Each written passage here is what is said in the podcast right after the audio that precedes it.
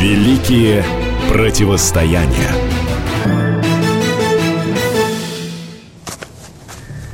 Четырнадцатого февраля 1929 года в Чикаго внутри склада, замаскированного под гараж, раздались автоматные очереди.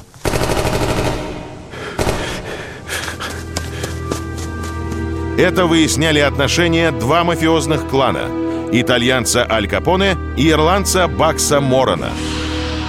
То, что увидели через пару часов вездесущие журналисты, они окрестили «бойней в День Святого Валентина».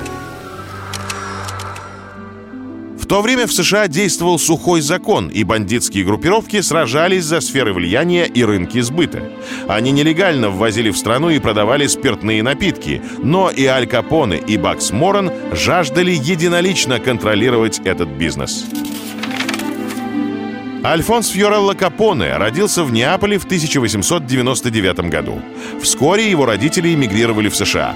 С детства мальчишка отличался необычайной силой. В 13 лет он бросил школу и устроился работать помощником мясника в Бруклине. Вскоре парень стал помогать своему дяде, который возглавлял одну из преступных группировок.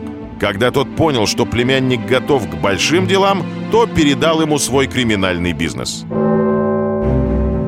Главным врагом Аль Капоне стал Бакс Моран по кличке Клоп. В 20 лет он уже предводитель банды в Чикаго, которая жестоко расправлялась со своими жертвами. Кстати, именно Морану приписывают такое изобретение, как расстрел конкурентов из салона движущегося автомобиля. Но 14 февраля 29 года, в день Святого Валентина, Аль Капоне нанес банде Клопа сокрушительный удар – План по ликвидации конкурентов разработал его подручный Джек Макгерн по прозвищу «Пулемет». Под предлогом перепродажи контрабандного виски он назначил встречу людям ирландца.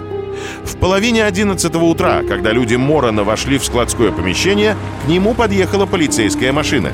Из нее вышли двое человек в форме. «Встаньте в ряд у стены», — приказали они.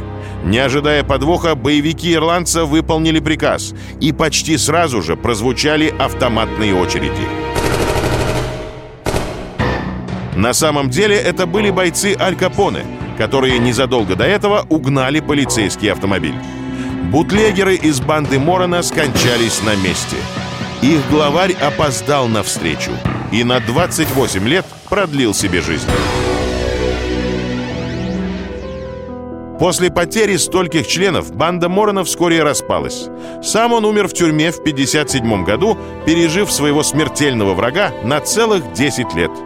Аль Капоне скончался от остановки сердца после перенесенного инсульта. К тому времени, отсидев 7 лет в тюрьме Алькатрас, он уже давно отошел от дел.